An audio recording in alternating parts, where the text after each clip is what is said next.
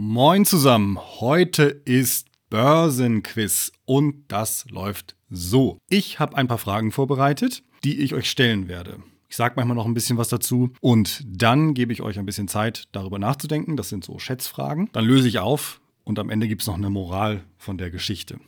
Ich habe die Fragen alle entwickelt aus einer Studie des US-amerikanischen Finanzprofessors Hendrik Bessembinder. Der kommt von der Arizona State University. Ich weiß nicht genau, ob er wirklich Hendrik Bessembinder ausgesprochen wird oder irgendwie US-amerikanisch. Ich erspare uns jetzt mal etwaige Spekulationen über die korrekte Aussprache dieses Namens. Dieser Hendrik Bessembinder hat die Wertentwicklung von knapp 26.000 verschiedenen Unternehmen analysiert, die in einem Zeitraum von 1926 bis 2016 an amerikanischen Börsen gelistet waren. Das ist also ein Zeitraum von über 90 Jahren. Ich zitiere allerdings nicht direkt aus dieser Studie, sondern ich zitiere die Studie selbst wiederum aus einem Buch, nämlich aus dem Buch Das ETF-Portfolio. Geschrieben hat es Markus Neumann. Es ist ein lesenswertes Buch mit der kleinen Einschränkung, dass es eigentlich eher nicht für Einsteiger, sondern für Fortgeschrittene geeignet und auch geschrieben wurde. Aus diesem Buch aber zitiere ich diese Studie und entwickle die Fragen. Ja, dann starten wir doch direkt. Erste Frage. Wie lange waren denn diese 26.000 Unternehmen in diesem über 90-jährigen Zeitraum überhaupt im Durchschnitt an der Börse gelistet? Wie lang waren diese Unternehmen im Durchschnitt überhaupt nur an der Börse? Also von Börsengang, IPO, Initial Public Offering, bis zum Delisting. Dieses Delisting erfolgt ja normalerweise nicht wegen überbordenden Erfolges, sondern wegen eher des Gegenteils. Also, wie lange waren die gelistet im Durchschnitt? Antwort: siebeneinhalb Jahre. Man denkt ja häufig, naja, wenn so ein Unternehmen an die Börse geht, dann ist es da jetzt auch erstmal. Und für einige gilt das auch. Viele Unternehmen sind Jahrzehnte an der Börse, mal mit mehr, mal mit weniger Erfolg, mal in den bekannten Indizes, mal steigen sie auch ab, aber sie sind noch an der Börse. Es gibt allerdings da auch sehr viele, die eben nur sehr kurz an der Börse sind und dann diesen Schnitt auch wieder runterziehen. Siebeneinhalb Jahre nur an der Börse, wer hätte das gedacht? Ich jedenfalls nicht. Jetzt ist die Frage von diesen 26.000 Unternehmen, wie viele davon haben denn überhaupt während ihrer Lebensdauer an der Börse inklusive Dividenden eine positive Rendite erzeugt? Und damit ist sehr wahrscheinlich die Nominalrendite gemeint. Also wie viele von diesen Aktien, von diesen Unternehmen, 26.000, haben überhaupt irgendeine positive Rendite gemacht. Hier sagt Markus Neumann, laut der Studie von Bessenbinder, weniger als die Hälfte. Die meisten Aktien haben also eine Null- oder eine Negativrendite produziert. Für die nächste Frage muss ich ein bisschen Hintergrund geben. Die sichersten Anlagevehikel auf diesem Planeten sind zum Beispiel US-Staatsanleihen mit einer Restlaufzeit von einem Monat wenn man US-Amerikaner ist und seine Ausgaben normalerweise in Dollar hat.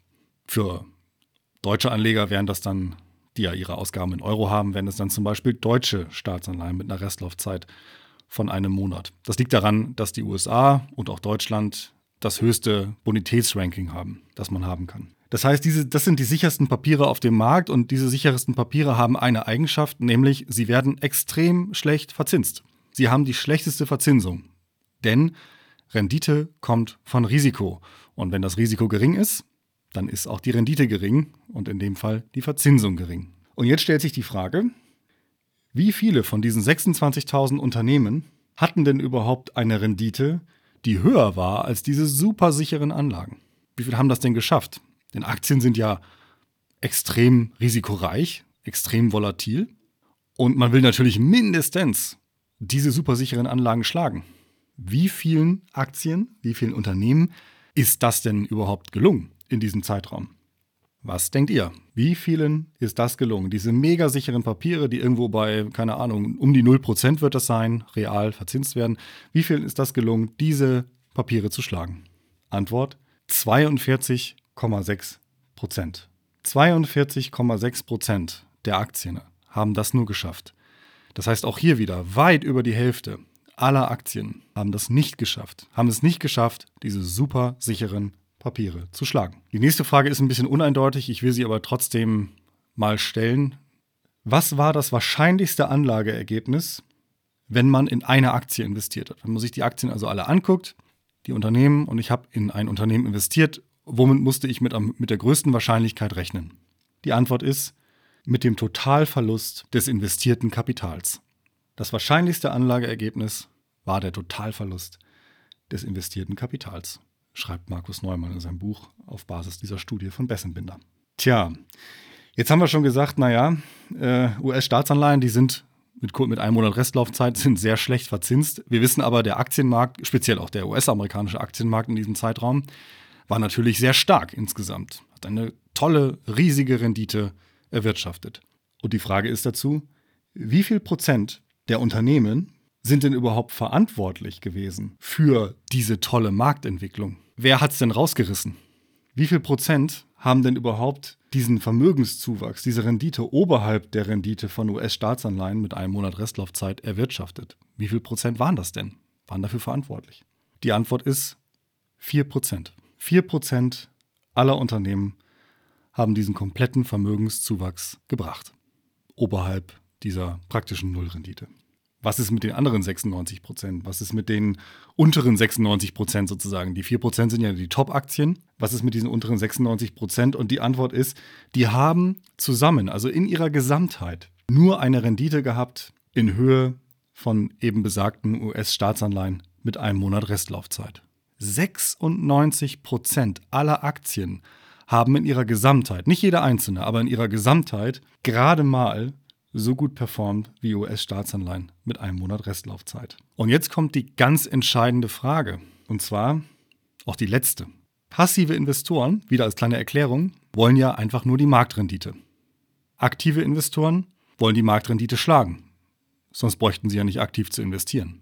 Naja gut, es gibt noch einen weiteren Grund. Manchen macht Spaß. Aber das klammern wir jetzt mal aus, weil wir hier über Altersvorsorge reden und ein, der höchste Vermögensendwert nach Kosten und Steuern unser Ziel ist. Also ist doch die Frage, soll ich aktiv, bei der Frage, soll ich aktiv oder passiv machen?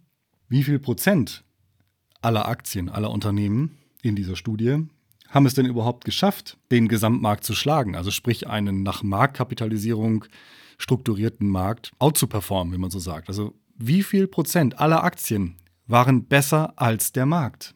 Und die Antwort ist auch hier 4 Prozent. Nur 4% aller Aktien haben es geschafft, den Markt out zu performen. Etwas, das Markus Neumann nicht zitiert, das aber ich an dieser Stelle ergänzen möchte. Ich weiß noch nicht, ob es in der Bessenbinder-Studie ist oder in anderen. Es gibt auf jeden Fall sehr schöne Studien dazu, zu, der, zu dem Anteil der Zeiträume, in denen denn ein Großteil der Rendite des Marktes gemacht wird. Tatsächlich ist es nämlich so, dass an ganz wenigen Handelstagen ein Großteil der Rendite des Aktienmarktes produziert wird. Und wenn man diese wenigen Handelstage, es bewegt sich auch irgendwo im Bereich von 4, 5 Prozent aller Handelstage überhaupt, wenn man da nicht dabei ist, ist die Wahrscheinlichkeit schon mal sehr gering, überhaupt nur die Marktrendite zu bekommen.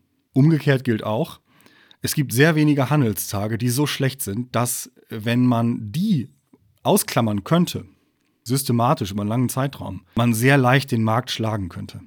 Das heißt, es ist eigentlich, wenn man so will, theoretisch leicht, den Markt zu schlagen. Ich muss nur ganz schlechte Handelstage ausklammern. Und ich muss bei sehr guten Handelstagen mit dabei sein. Ich muss sie einfach nur identifizieren, diese paar wenigen, die es gibt. Faktisch aber gelingt das so gut wie nie. Faktisch gelingt es so gut wie nie, weder den Profis noch den Privatanlegern. Den Privatanlegern sogar noch ein bisschen schlechter als den Profis. Ja, was ist jetzt die Moral von der Geschichte? Ich habe euch ja eine versprochen. Die Moral von der Geschichte ist nicht, dass ihr nicht in Aktien investieren sollt.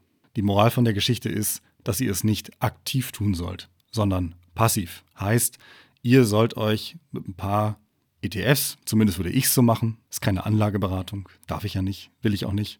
Ihr sollt euch mit ein paar ETFs den Weltaktienmarkt ins Portfolio holen, günstige ETFs, einige wenige, sagen wir so maximal eine Handvoll. Und dann sollt ihr die schlicht und ergreifend halten. Wenn ihr neues Geld habt, dann investiert ihr nach. Aber ansonsten gilt, jeder ETF-Anteil sollte mindestens 10 Jahre, besser eigentlich 15 oder noch mehr, gehalten werden. Denn es ist eben nicht systematisch möglich, den Markt zu schlagen. Und diese Daten aus der Studie, aus unserem kleinen Börsenquiz hier, die zeigen das nochmal sehr eindeutig. Wer traut sich denn wirklich zu, diese Top 4% der Aktien und Top 4, 5% der Zeiträume systematisch rauszufischen? Es ist geradezu ja, ausgeschlossen, dass das über einen langen Zeitraum gelingt. Die Wahrscheinlichkeit, dass man irgendeine so Nulpe im Depot hat, ist viel, viel größer. Wie ihr selbst ein ganz einfaches ETF-Weltportfolio zusammenstellen könnt, habe ich in meinem Buch Altersvorsorge mit ETFs einfach einsteigen in zehn Schritten. Das ist der vollständige Titel dargestellt. Gibt es überall dort, wo es Bücher gibt. Und der Autor bin ich, Alexander Janke. Okay, ich hoffe, dass euch das ein bisschen geholfen hat und einige doch überraschende Erkenntnisse dabei waren. Ich bedanke mich auf jeden Fall dafür, dass ihr wieder zugehört habt. Wünsche euch eine tolle Zeit an der Börse. Macht was draus. Bis demnächst und tschüss.